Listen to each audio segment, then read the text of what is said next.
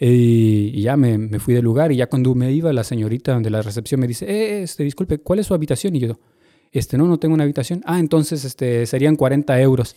Y yo, pero, y dije, ah, ¿y entonces 40 euros por un desayuno.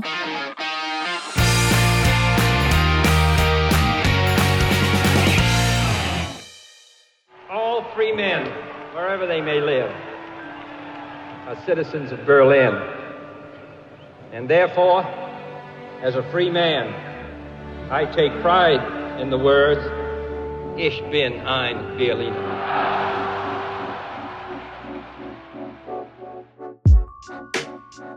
Y, y ya, bueno, hoy, bueno, en estos días, no sé qué día específicamente, eh, se cumplen 10 años desde que llegué a Berlín. Entonces... Wow, 10 años, ¿cómo has Sí, sobrevivido? Sí, sí. Ya bastante. Hubiéramos traído algo aquí para brindar, pero Pues sí, eh, Instagram te, te Te- esconde, te banea. te penalizan y también YouTube YouTube, también. también. Entonces, pues, y con agua no podemos brindar. Porque son, ¿qué? ¿Siete años de mala suerte o qué dicen? de otras de- cosas de- malas. de mal sexo. Ándale. Sí, entonces este, son 10 años de Berlín, entonces quiero platicar hoy algunas cosas que aprendí en estos 10 años. También eh, esta semana fue el Berlinale y también algunas cosas han cambiado conforme a las regulaciones de COVID y de eso vamos a hablar el día de hoy. Pero antes hay que agradecerle a toda la gente que nos está escuchando. Así es. desde, desde sus autos, desde sus... eh, en su camino De sus en la bici, trabajos, en el de- trabajo. Regresando del trabajo. Ajá, Entonces, entonces muchísimas gracias a todos aquellos. Compártanlo a la gente que les, que, que les saben, que les puede interesar y ya estamos en YouTube. Sí. Ya, ya. Así que para, que para aquellos que no conocían nuestras caras, bueno, ya se llevaron la decepción de que no estamos tan guapos. Eh, sí, Pero bueno, pues sí. Vaya decepción, ni modo. Así estamos. sí, Pero- así es. Así que bueno, pueden buscar en el link de en la descripción el link de YouTube para los que quieran eh, ver el video. Sí, Y no olviden seguirnos en Instagram si es que no nos siguen, gutentag.berlin. Ujú. También denle like en, en- Spotify. Bueno, o cinco Apple. estrellas, cinco estrellas de rating en Spotify. También. Así que bueno, esta semana fue Berlinale. Así que ya volvió todo un poco más a la normalidad. Sí, ya tenía. El año pasado no, no hubo, ¿sí? Creo- Bueno, Berlinale, Be- eh, este es un festival de cine muy famoso aquí en. Berlín, por si no lo conocen. Este, de aquí pues, siempre lo mencionan en los premios que si ha ganado algún premio la película o el corto, lo mencionan porque se supone que es famoso. Yo la verdad cuando fui lo vi muy chiquito. O sea, no se me hizo la gran cosa. Se me hizo más, más el, de, el de Morelia, es que, que que va más gente que yo conozco. el- yo creo que es por porque la ciudad, porque Berlín es muy grande. Entonces un evento como este lo absorbe el tamaño de la ciudad. Mientras que en un festival como el Festival de Cine de Morelia, toda la ciudad gira en torno a eso. Sí. Entonces toda la gente que conoces te la vas a encontrar ahí. El centro histórico de Morelia se convierte pues en un centro, o sea, ahora sí turístico de verdad y Sí. ves gente en los cafés y en los restaurantes así estilo cineasta, ¿no? Con Ajá. su boina y sus bufandas y No, todo. y te encuentras gente famosa. eh, yo conozco gente que se ha encontrado a Tarantino. Yo mismo me he encontrado a Tarantino. Ah, Es cierto. Este, y varios actores, artistas, eh, pues Ujú. van ahí. Entonces, es- sí, se siente como más cercano. toda a la vibra en toda Sí, la sí. ciudad. Y aquí, la verdad, no. Las películas son interesantes porque sí son películas este, buenas, digamos, las que presentan. No es como las de Morelia, que ahí sí hay cortos que dices no debería de estar aquí, no debería de haber entrado porque Sí. pagué para esto. Sí. Pero bueno, por lo menos eso sí. Pero en general no se siente esa vibra de... de Yo de ayer, ayer fui a tomarme un café por ahí, solo para ver si se podía sentir un poco esta vibra o algo, A ver si pero, te encontrabas a alguien. Ajá, pero, pero estaba, era muy temprano, entonces no había mucha gente. Mm, Ya. Pero en el café al que fui sí se veía las personas que estaban ahí sentadas así, bufandita, sus lentes acá de, sí, soy este intelectual. Soy cineasta. Soy cineasta. Y, y ya, pues me senté ahí un rato a, a observar a la gente. Y tratar de sentir uh, otra vez lo que es un festival de cine, porque pues siempre, siempre voy, aunque a veces es una película que están bien, bien artísticas, que te quedas, "What the fuck, ¿qué pedo con eso? Pero bueno, y, y pues sí quería vivir otra vez la experiencia, porque una vez fui a desayunar al, al Hotel Ritz, al que está ahí enfrente, donde a veces se quedan todos los famosos Ajá. sucedió que bueno, un tío mío, mi tío que está involucrado en la industria del cine, él siempre viene normalmente. Ujú. Y él me dijo, tengo un amigo que quizás necesita una página de internet, entonces tú puedes ayudarle. Y ya, me, pa- este, me pasa el contacto y ya, el tipo este me dice, va, este, nos vemos a las 9 de la mañana en el restaurante del Ritz, desayunamos y platicamos de negocios. Y ya, dije, wow, No, ok, qué importante. te qué sientes. importante, voy al. Hotel Ritz este, a hablar de negocios y ya Ajá. voy. Y ya estaba el tipo este hablando con, otras, con otras personas de la industria del cine. Ah, ok. Te iba a decir qué mal que llegaste después de él. O sea, Ah. por la ho- hora y la... Pero bueno, Sí. si ya estaba Yo ahí, se supone que... puntual. Ujú. Ajá. Significa que... Él ya tenía otras juntas desde antes ahí. Ajá. Y toda la gente en el restaurante se veían que eran así, ya sea cineastas o, o gente o fotógrafos, gente involucrada en el negocio. Ujú. Y pues ya este, hablamos, me dijo, mi modelo de negocio es este, tengo, hago películas de horror y hago muchas. Ok. Y mi plan es este, si hago un millón de películas y a cada una le gano un dólar, soy millonario. Y dije, órale. Pero y sentido. ya veía el catálogo de películas que tenía y la cosa más estúpida que te puedes imaginar de película de horror. Pero Ok. ese, es un, ese era su, su business. Y ya cerramos trato, este, trato de caballeros con la mano. Ujú. Y, y ya me, me fui del lugar. Y ya cuando me iba, la señorita de la recepción me dice: eh, este, disculpe, ¿cuál es su habitación? Y yo, este, no, no tengo una habitación. Ah, entonces este, serían 40 euros. Y yo, pero. y dije, "Ah, diablos, se vería muy mal si digo el nombre de la habitación del tipo con el que iba. Ajá. Y ni cómo explicarle a la chica: él va a pagar. Y entonces 40 euros por un desayuno. Y así como que. tss, Y no estaba ni tan chido.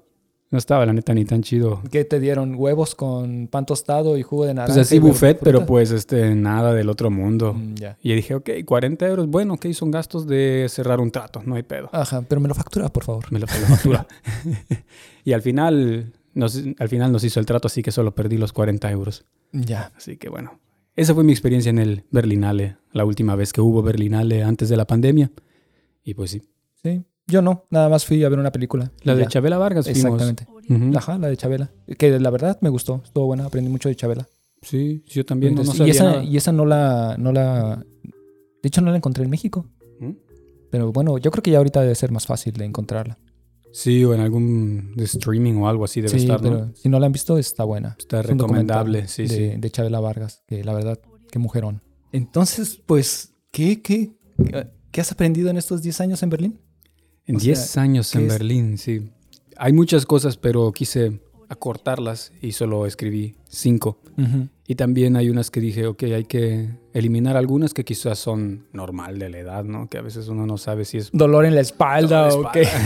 no, algunas cosas que aprendes... sí. Ajá. A no andar en patineta en tus 30, ¿no? Eso Ándale. no, no, eso lo aprendes en cualquier lugar. Eh, no, una de las cosas que aprendí aquí, estando aquí en Alemania, fue a llegar puntual. Ok. Porque- Pero bueno, sí. Yo me acuerdo Pero no sé si en 10 a- si yo no era puntual antes en México. No. No. De hecho, yo por eso soy pun- impuntual contigo. Porque. Yo bueno, soy con mucha gente. contigo. Porque eran, eran muy impuntuales. Sí, o sea. Tú eres pero- impuntual desde siempre. no. Bueno, pero ya trato de serlo menos aquí. Pero es verdad, la puntualidad es importante aquí, le toman mucho valor, entonces. Y tardas en acostumbrarte, porque al final dices, ok, llegas media hora tarde y lo vas recortando poco a poco. Ok, ahora solo llegué 20. Ahora solo llegué sí. 15. Mm, y la meta es llegar cinco antes. Sí, Y exacto. ya si eres muy, muy, muy puntual, 15. Pero ya, eso es una 15 cita antes, para sí. salir con alguien o así. Cita romántica, me refiero. Llegar Ah, 15 ok. minutos antes se ve bien. O a una entrevista de trabajo. Una entrevista de trabajo. A veces no se ve tan bien. de- Ese sí es de que tocas la- el timbre o lo que sea a la hora exacta o cinco Sí, minutos antes. Yo prefiero hacer eso, aunque ya llegué, toco o me, o, o me ¿cómo se dice? Me anuncio que ya llegué a la hora en punto, porque a veces me pasa que yo tengo que hacer la entrevista a alguien, estoy ocupado, trabajando, y 15 minutos antes, este, llegó ya el candidato. Ajá. Yo, "Ah, pues que se espere. Sí, sí, sí. Así es lo que va a pasar, que te van a pasar a una sala de espera. Ujú. Y ya. Pero bueno, si te Pero esperar. que, que causas una buena impresión. Pues no sé qué tan buena impresión si te estás quejando de eso. ah, bueno, es cierto. No, yo digo que cinco minutos antes está bien, eh, entonces, pues ya. Pero sí, la, la puntualidad es muy importante. Segunda cosa es que escapar, como se dirá, dejé de tenerle miedo al sol. De eso que estás en México y para todo el tiempo quieres estar en la sombra. Y dices, ah, pinche sol. Este, eso es algo que ya después de tiempo, o después del primer año aquí dices, ah, mira, un poquito de sol no está tan mal. Pues sí, si no te da el sol en todo el año o bueno, en todo el invierno, pues Ajá. obviamente, ajá. Y cada vez que lo ves así de, ah, ya salió el sol, ya está, Sí, te sientes relajado. A mí más bien me estresa cuando veo que llaman muchos días que no sale el sol. sí, sí, sí. Y aprendí también a, a en todo ese tiempo, ya aceptar el invierno, ya decir, ah, pues viene cada año. Pues ya, Ah, ese sí, no. Yo todavía no. No. ¿Cuántos años llevas? Seis. Pues ya te faltan cuatro. te faltan cuatro cuando es decir, bueno, ya, ya, no va a cambiar. Por más que quememos este, hidrocarburos, el- no vamos a calentar el mundo lo suficiente para que deje de haber invierno acá. Otra cosa que aprendí fue a hablar alemán. Uf, ok. Eso es muy, eh, tiene mucho valor. En 10 Me preguntas años, pues sí, uno aprende algo, ¿no? ¿Cuánto llevas en 6 años? No llevas nada. Mm, no, no, no, no. Yo creo mi, mi nivel de alemán es un A2 máximo, máximo. Así máximo. Y eso eh, habla, entendido. Hablado es malísimo. Así. Sí, sí, sí. Hablo como niño chiquito. Oh, Diciendo frases. Ah, diciendo frases y esperando que me entiendan. O palabras. Ah. palabras así como. ah, ah, ajá. señalando. O diciendo, sí, así, tratando de hacer que ellos las entiendan. Ah, Este, ok. Pero sí, mal, mal, mal. Y El ellos otro están día, tratando de adivinar, de adivinar lo que tú quieres decir Sí. y, y tú sí, no. no, la mayoría de las veces sí me entienden. Ok. O sea, entonces como que me faltan los artículos, entonces digo las palabras como en el orden que deberían de ser, pero sin la conexión de las palabras, entonces este, No, más o menos. no, no notes pues que están estos tres artículos, ¿no? Masculino, femenino y Sí, sí, neutral. sí, me los como. Y Alemania, pues, en el, o sea, también está en el, este proceso de, en el, de lenguaje inclusivo, como en México, que también están como el de decir ella y todo eso, ¿no? Aquí también están con cambiar o el lenguaje, cambiar al lenguaje inclusivo. Y pues igual se está, está mucha gente oponiéndose a eso, porque dice, hey, eso va a cambiar nuestro idioma y, y no puedo escribir así. Pero lo que yo pienso es, ok, están cambiando las palabras como decir president a decir, por ejemplo, que es presidente, president, tin, que sería presidenta, y cambiarlo a president innen, que sería como lo que sería el equivalente a nosotros a decir, este, a a usar el e en lugar de a o o, ¿sabes? Ok. Y es como Porque su... el INEN me parece más como plural. Pero es que es asterisco Ajá. y luego innen. O sea, es una construcción un poco rara. Ok. Pero si quieren ajá. hablar lenguaje neutral, lo mejor sería que todo fuera das. Ok. Porque si dices... eh, Pero el das, eh. ¿Con qué termina el das? Da igual, pero pues así ya no tendríamos problemas de decir es, es, es di o es dea Ay, o es lo que sea. Solo ya. usas das como en inglés que usas Sí. the. Bueno, pero ya. Eso sería lo, la solución. Así que si nos está escuchando la Real Academia Alemana. Alemana, Sí, claro, aquí está la aquí, su aquí está la propuesta. solución. Su, su propuesta, su solución. Eh, bueno, ajá, pero en 10 años he aprendido alemán y estoy muy orgulloso de que lo he hecho sin tener que ir a clases. Todo agarrándolo de la calle y con películas y con videos de YouTube y todo eso. Entonces digo, wow, o sea, Nada mal.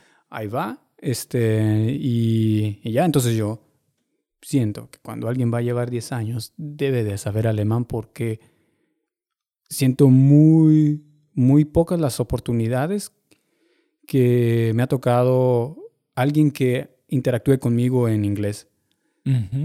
Todos se te acercan en alemán al principio. O alguien asume luego, luego de que no hablas. ¿Sí? Sí, sí, sí. A mí me pasa muy seguido que trato de... Tú te ves, no de aquí. Sí, trato de hablar alemán y luego me contestan en inglés. Pero si ellos se, se- acercan primero, Ah. es en alemán, ¿no? Mm, Puede ser. Entonces yo también muchas situaciones así. Por ejemplo, le vas a pedir el paquete al vecino que te, que te recibió el paquete de, de, de DHL y te hablan en alemán, ¿no?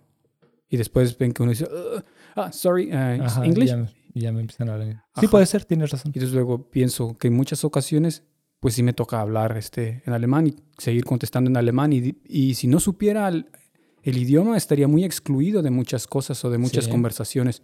Entonces, en 10 años siento que he aprendido de que sí, es muy importante y que ya he agarrado ese nivel que me permite sobrevivir en la ciudad.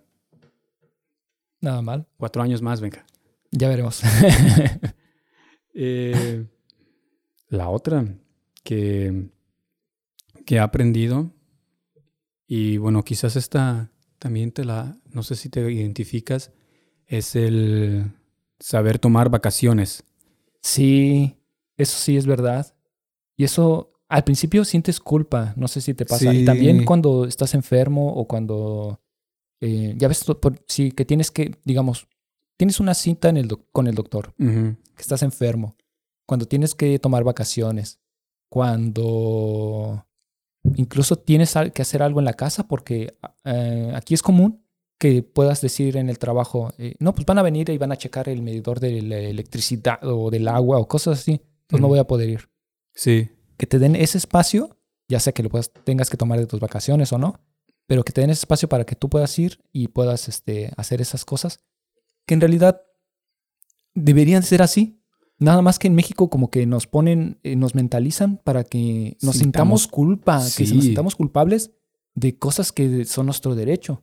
ajá. Incluso tomar vacaciones te sientes culpable, así de, "Ay, me voy a ir de vacaciones y todos se van a quedar ahí. Y Al este, principio me ajá, costaba hacer eso de solicitar vacaciones, como que lo haces con, ajá, con miedo, como que ah, me van a dar chance y es, es tu derecho. Sí, Todos lo hacen. sí. Ajá. Y, y hay vacaciones largas, tres semanas. Este, una vez me fui un mes de vacaciones y no, en, es hasta gusto me daba. Ya, ya no me importaba porque también es, o sea, terminé mi trabajo a tiempo para poderme ir de vacaciones. No es como que lo dejo ahí tirado el trabajo y me voy de vacaciones, Sí. sino que ya también la Y de que no tienes que planeando. esperarte un año para tus vacaciones, que puedes Sí, repartir una semana en primavera, otras, otras dos semanas en verano y otras dos en, en- en Navidad. Y en México a veces solo te dan un chance para tomarlas todas. Y, y luego, como es el sistema en México de que ya acumulaste tus 15 días de vacaciones después de trabajar, ¿qué? ¿Cinco o seis años en la misma empresa? Y luego no te los quieren dar seguidos. sí puedes. Ajá. también. Porque este, ajá, una vez en, en una, en, en un post de Facebook vi, ese, vi que alguien posteó algo así. Yo quería tomar los 15 días, no me daban chance Ujú. y entonces renuncié. Sí, Ujú. Y luego la gente en los comentarios decía, ah, pues qué huevón, ah, pues si no quieres trabajar, hay mucha gente que sí quiere, ¿eh? Ujú. Y dices, tomar un descanso es parte de, de- del ser humano para poder funcionar, para Pero es- poder tener salud mental. Ajá, pero es que también lo hacen en, en el horario tele- en laboral. Por ejemplo, te- es esta otra vez de entre más horas trabajo, más este más productivo soy o más hago por la Mm. empresa. Entonces, no, no, no estoy seguro si, si ese es el.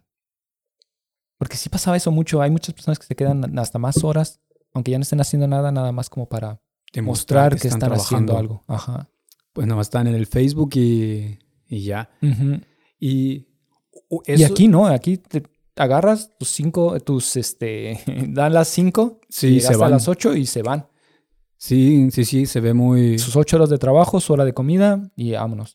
Y de hecho, algunos hasta, bueno, si pueden, se saltan la hora de comida y tratan de salir más temprano. Por si ejemplo, tú estás en una hacerlo. empresa alemana, alemana, ¿no? Ellos Alemana, empiezan alemana. más temprano, entonces Sí. muchos se van que a las cuatro, cuatro y media. Ajá, depende, depende. Pero a las cinco ya no encuentras a mucha gente. Ya nada más encuentras a los que están en otro país, porque también hay otros, este, hay personas que trabajan en otros países. Ajá, Y pues, el horario es diferente y también la mentalidad. sí. Pero los alemanes, alemanes, dan las 5 y ya no encuentras a nadie. Ajá. Y eso, y por ejemplo, también los fines de semana, descansar. Sí, o sea, también. tenerlos para mí, no tener que trabajar en fin de semana, Exacto. Ni ver emails o, o pendientes del trabajo. No, el fin de semana es fin de semana. Sí. Y no es como de que te dicen, ay, ¿por qué no contestas el teléfono en el fin de semana o cosas así? Aquí, de hecho, tienes que firmar un documento en el que dice que vas a hacer eh, Horas extra. horas extra o no, que, ¿cómo se llama? ¿Un call? Como Ah, estar a la espera, digamos, en caso de que, de que pase. No, eso no es para todas De las guardia. empresas. Ajá, como de guardia. Pero nada más es para notificar o para estar, para que haya alguien Que sea responsable en ese tiempo. Sí. Y esto es rotativo. Ujú. Entonces te van a decir y te van a pagar más si llega a pasar algo en eso. O hay algunos que hasta por el simple hecho de que tengas que esperar, te dan cierta tarifa y si llega a pasar algo y tienes que realizar alguna acción, te pagan más. Ya. Entonces, eso es muy diferente en México. En México, como que ya lo, pues, ponte la camisa Sí, y tienes ah, ponte que estar- la camiseta. Te pones, ajá, te pones la camiseta y este, pues jala la empresa. Así Sí. funciona. Sí, yo creo que ese es un, eso de las vacaciones es algo bien europeo, me imagino, porque a los franceses, También. los, este, los italianos también les gusta salir de vacaciones, los alemanes viajan bastante. Y, en, y es algo, por ejemplo, para México, con tus seis días, ¿cuánto te alcanza? Nada. Nada. O, en- o- o los este, de Estados Unidos, aparte- los gringos también. Tienes que esperar un año para tomar vacaciones. Sí, Aquí ya desde el primer mes tienes vacaciones. Te dan dos días, o sea, más o menos dos, dos y medio días por mes trabajado. sí. En la, en la, en la serie esta, la de Emily in Paris, Ujú. Este es, es bien cagado porque ella está viajando ahí, o sea, el fin de semana se lanza un viajecito y quiere trabajar ese fin de semana y le llama a sus colegas de la oficina y dice, ¿qué haces llamando? ¿Que no sabes que es ilegal hacer llamadas de trabajo en fin de semana? Y luego ella está así tratando de trabajar y luego otros le dicen, hey, es fin de semana, ¿qué haces? Esto es ilegal, no puedes hablar de trabajo en fin de semana. Y ella, ¿por qué la gente sigue diciéndome eso? y dice, ah, sí, Ok. muy, muy cierto de acá, o sea, fin de Sí. semana es, no trabajas. Y también si te enfermas y tienes tu comprobante médico de que estás enfermo y la compañía te contacta para que trabajes o para que hagas algo, eso tampoco se puede aquí. Mm, No, ellos se meten en un problema. Y aquí cuando vas al doctor, aunque sea por una gripe, si vas al doctor y te, te da una semana de baja por una Sí. gripe. Bueno, depende del doctor, pero hay unos que te dan té. Y dices, con té no me voy a curar. Yo Pero necesito te dan, medicamento. pero te, pero te Dependiendo de dan de baja. ¿Sí? Ah, no, ¿Nunca le no has sé. pedido? No. Le dices, necesito un, este, una baja Ah, yo- laboral. bueno, yo creo que si lo pides... ¿Hasta cuándo? Hasta el viernes, está bien, ¿no? Sí, hasta el viernes. Y te dan una semana casi. Ok. Y dices, y, hasta, y ahí sí te sientes un poco culpable porque dices, pues ya ni síntomas tengo. Ni y me sigo siento tan mal. Y ya tengo mi baja laboral. Pero así es, y eso es algo que no se Sí, acostumbra aquí. y la primera vez que me enfermé me, me sentía mal porque me dieron una baja muy larga. Entonces, sí fue así de, "Ah, no me vayan a correr. vas a regresar, dicen, no, ¿sabes qué? Ya, ya, Ajá. ya mejor ni regreses. Sí. O, o no te podemos correr en el tiempo que estés enfermo, pero pues ya mejor ve buscando algo más. y no. O sea, Sí. fue así súper normal. De, ah, sí. Este, bueno, pues nos vemos en tal. Sí, sí, sí, así pasa. Y ahí que se preocupan por cómo estás también. O bueno, eso no sé si sea verdad o no, pero por lo menos este, sí te Apre- preguntan. Pero estás, que- sí, ajá, estás bien, o sea, ¿cómo te sientes? Te preguntan, no, no nada más es de pensar que ya no van a poder, eh, o sea, que algo le va a pasar a la empresa nada más porque estás enfermo. Pues no. Sí, yo, por ejemplo, me ha tocado así en el equipo que hay unos que están enfermos y dicen, "Y, me dieron baja dos semanas. Y sí pensamos, ok, tenemos que adaptarnos, pero pues no, no se acaba, no se acaba la empresa, no se acaba el mundo, o sea, Aunque hay gente que abusa. También, eso es otra cosa. hay gente que abusa y dice, y se la pasa en baja, y baja, y baja, y baja, Sí. y baja. Y pues ya, ya mejor, no vuelvas. sí, sí, sí. Estás en tu, Sí, me en acuerdo tu que periodo de prueba o, en- o ya se va a acabar tu contrato, que estuviste tanto tiempo en baja, que ya se va a acabar tu contrato, pues ya no te lo vamos a renovar. Cierto. Pero ya estoy hablando de un colega de en común que siempre así. estaba enfermo Sí, también. también. Y, y a veces ya, ya, no, ya no sé si, cree, si le creía o no, pero Pero bueno, mientras traigan el papel del médico, ajá, no puedes modo. hacer nada. Así es. ¿no? Y pues sí, aprendí, aprendí eso. ¿Tú ya aprendiste a tomar vacaciones? Sí, bien? ya también. Lo que me falta es planearlas con un año de anticipación. Sí. Porque también es eso. Tienes que. Hay, al- hay algunos que te piden que ya tengas planeado así todo el año vacaciones y no sé ni lo que voy a comer mañana. ¿Tú quieres que planee mis vacaciones de todo un año? Sí, así son los alemanes. Ellos Sí. planean las vacaciones. Y es que, ajá, creo que muchas empresas de las grandes les piden en enero que ya pasen su... Al menos la mitad de las vacaciones que tengan. Y ya, pero también te dan eh, incentivo. Bueno, depende de la empresa. Hay muchos también que te dan hasta. Si ya tienes planeadas todas tus vacaciones y ya te las acabaste para cierta fecha, también te dan un día más. ¿A poco? A algunas. O, o cosas así. El chiste es que ellos quieren que te acabes tus vacaciones. Para que, porque no pueden pasarlas al siguiente año, es un rollo fiscal y cosas así que tienen que O hacer. te las tienen que pagar en efectivo. Ajá, es mucho rollo para, para las empresas, entonces las empresas no quieren, no qui- y además es, eh, es un derecho también. Tienes que descansar, Sí. tienes que descansar. Y eso lo pone mucho énfasis. No es nada más porque si dices, no, pues quiero que me las paguen, te van a decir que no, porque Sí. te van a decir que tienes que descansar. Y eso es raro, se siente, La empresa se impo- le importa, pero bueno, quién sabe si le importa o no, pero por lo menos, este, pues ya, Eso, eso parece y... eso parece. Exacto. Y, y ya, tienes que descansar. Sí. 10 años, ya llevas 10 Ya, años. ya son Tom. 10 años y la última cosa que quiero mencionar que aprendí acá es a, a buscar mis propias experiencias, a no depender de, de otros para, para hacer lo que yo quiero o vivir como, como yo quiero la vida, Ok. a no ser codependiente de otras personas. Sucedió cuando llegué, no conocía a nadie. Solo tenía una amiga que ya había conocido antes y que vivía aquí. Y ella era muy social y extrovertida, ¿no? Entonces siempre me incluía en los planes que ella tenía y los amigos de ella pues se convirtieron en, en, en mis amigos. Y hubo un punto en el que yo estaba muy dependiente a qué plan traía ella o qué iban a hacer ellos. Y yo nunca me acoplaba a- o nunca podía hacer lo que en realidad yo quería. Íbamos a conciertos de música Que ni te que ni interesaba. me interesaba y al final si un fin de semana no me llamaba, me quedaba sin hacer nada. Ok. Porque en ese entonces también con, con mi, con mi novia, en aquel entonces ella trabajaba a veces en fines de semana. Entonces yo me quedaba como, "Mm, ¿qué hago? Le escribía, hey, este, hay un plan, no contestaban, ok. Y, y me di cuenta, y de, y de repente, entre una discusión que tuvimos, nos dejamos de hablar por un buen de tiempo. Y en ese momento fue que dije, ok, creo que es tiempo de que yo empiece a hacer las cosas que, que me interesan, a empezar a buscar conciertos o exhibiciones o fiestas a las que yo quisiera ir. Y también empezar a conectar con gente que me caía bien y que tenía muchos intereses en común conmigo y tratar de activamente hacer una amistad con estas personas. Y fue hasta, hasta en- este entonces de, por ejemplo, de haber estado, digamos, peleado con esta amiga, que me di cuenta, ok, yo también soy capaz de, de, de generar mis propias experiencias y de no depender de otros a que me incluyan o que me den, pues sí, o que, que me den entrada en sus planes para yo poder experimentar eh, la ciudad. Entonces es algo que, que, que me di cuenta ser independiente en ese, en ese caso. ¿Te ha pasado algo así? ¿O has notado algo por el estilo? No. em, no. Bueno, eh, no sé. Por ejemplo, al principio me pasaba mucho que nos la pasábamos juntos mucho tiempo. Porque no conocía a nadie aquí.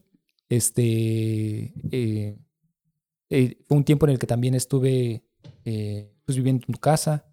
Entonces, pues sí hacemos muchas cosas juntos y también por eso, pues tus mismos amistades fueron amistades mías. Sí. Entonces, mucha, mucha gente que tú conoces, yo la conocí. Y este. Quizás es un proceso normal cuando llegas, Sí, si tienes a alguien conocido, em- te empiezas a incluir. Pues es como una forma de, de, ajá, de integración. integrarte. Sí, porque yo me acuerdo de esos días y hacía muchas cosas. O sea, íbamos a muchos lugares, este, pues salía al bosque, ir a lagos. Y también era verano, entonces había Sí. mucho, mucho que hacer. Eh, pero también me acuerdo de veces que en las que tú, por ejemplo, no estabas y estaba eh, otra de tus amigas y pues me la pasaba mucho con ella también. Y también, o sea, muchas cosas que hacía me incluía. Y otras amigas y yo, de amigos de amigos de ella. Ajá. Entonces al final yo no tuve eso porque no dependía tanto de una sola persona, aunque pasábamos mucho tiempo juntos, pero eh, no sé por qué la gente me invita.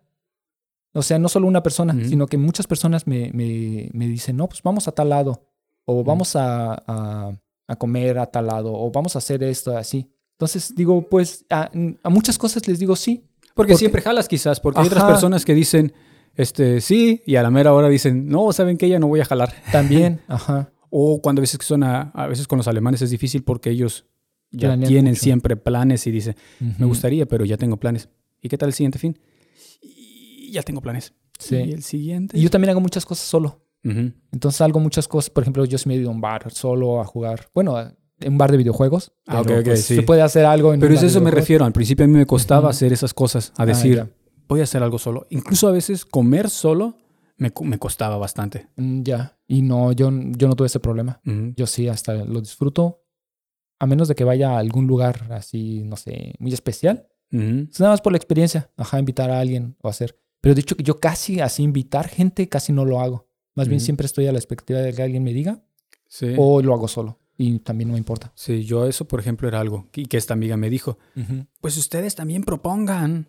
Ah, bueno, Y es que decía, y también. yo dije, propon algo tú. Siento- decía, y yo, es cierto, te puedo, Pues es puedo que, proponer ajá, cosas. La frustración de ella es siempre tener que estar pla- planeándote tu, tu entretenimiento. Sí. sí, me imagino que ha de ser muy frustrante. Sí, exacto. Porque, pues sí, al final. ¿Qué hay que hacer? Y dice, no sé, tú di. ujú, Y ujú. fue Y algo luego, que si no sale como debería de haber salido, pues es la culpa de ella. Sí. Entonces algo fue que aprendí yo a decir, Ujú. ok, yo también puedo proponer, puedo ver, ok, ¿qué hay en internet? Ok, esto se ve interesante. Le escribo a un par de amigos, Ujú, ¿quieren ir? ujú. Que sí es pesado porque luego te sientes tú responsable de ese plan y al final es un concierto que encontraste y está bien basura y dices, ¿Sabes cómo va a salir? "Eh, no sé, ok, no sé qué tal va a estar, pero pues vamos. Pero sí, eso fue algo que, que aprendí aquí. Y yo ajá, también eso, por ejemplo, siento que la gente sí le importa mucho eso, porque es que no, no sabes qué te vas a esperar aquí. Hay unos eventos eh, así que los anuncian, se ven interesantes, pero cuando llegas ahí no está tan interesante y luego la persona que te invitó, pues así como que se siente culpable. Pero la verdad, ah, eh, sí, ese sí consejo, sería un consejo, que no te importe. Al final, este, pues si no está chido, pues se van a otro lugar y ya. Sí, luego, ajá, en cuestión de música hay muchos lugares que... Sí, hasta una Hay salida un muchos bar, amateurs que, que hacen música muy mala. Hay unos que pueden ser muy buenos, nunca sabes. Exacto. Es como ir también a un club de comedia. También, ajá, no sabes ni qué te vas a esperar. No, hay hay unos que sí son Son malísimos. malísimos, sí. malísimos. Sí, sí, Pero sí. otros que pienso... Hay, ah, hay ok. chistes tan malos que todavía me acuerdo del chiste. Me acuerdo del chiste este del tipo que se quedaba dormido en el, en el S-Bahn y que siempre despertaba en eh, bedding. Ah, sí, sí me acuerdo. Yo estaba contigo es- esa vez. Ajá, o sea, es tan malo el chiste Y luego... que te acuerdas de él. Y él era escocés. Ajá. Era el escocés este, ¿no? Que ni se le entiende nada. No se entendía nada. Y, y el chiste tampoco estaba bueno. No. Cierto. Pero mira, ¿te acuerdas, ¿te acuerdas del chiste? Por Es que era tan malo, tan malo. Y, y no me puedo acordar de chistes buenos, pero ese era tan malo que dije, quedó. Sí, Ya, sí, sí. Muy mal Sí. chiste. Ajá. Y ahí sigue el vato. Este, Sí, sí. Haciendo no comedia. se rinde, no se rinde. Ajá, para ellos que, para todos aquellos que quieran ser comediantes, hay esperanza. Hay Sí esperanza. se puede. Eso es, este, esas son las cinco cosas que he aprendido en, eh, En 10 y- años. En 10 años de vivir en Berlín. Y pues todavía falta más que aprender. Sí. Es un cambio constante. Así es que bueno, ya nos contarás tú en, en cuatro años si seguimos haciendo el podcast. En cuatro años, sí. Vamos a ir que por el capítulo 400 en ese entonces. Claro. Y ya nos dirás cuáles son las 10 cosas que has aprendido en Berlín. Y, y pues sí, Y bueno, pues este, yo creo que aquí lo dejamos por hoy. Así es. Y bueno, no piensen que todo ha sido color de rosa el vivir acá. Sé que hablamos mucho de que, wow, esto está chido aquí y todo eso. También han habido momentos difíciles y eso vamos a hablar en el siguiente episodio, ¿no? Así es. Nuestros peores momentos en Alemania. Así que ya espérenlo para el, eh, esperen el próximo episodio y nos vemos. En el siguiente, no olviden darle like, follow y todas esas cosas. Estamos también en YouTube y que tengan un buen Guten Tag. Auf Wiedersehen. Auf Wiedersehen.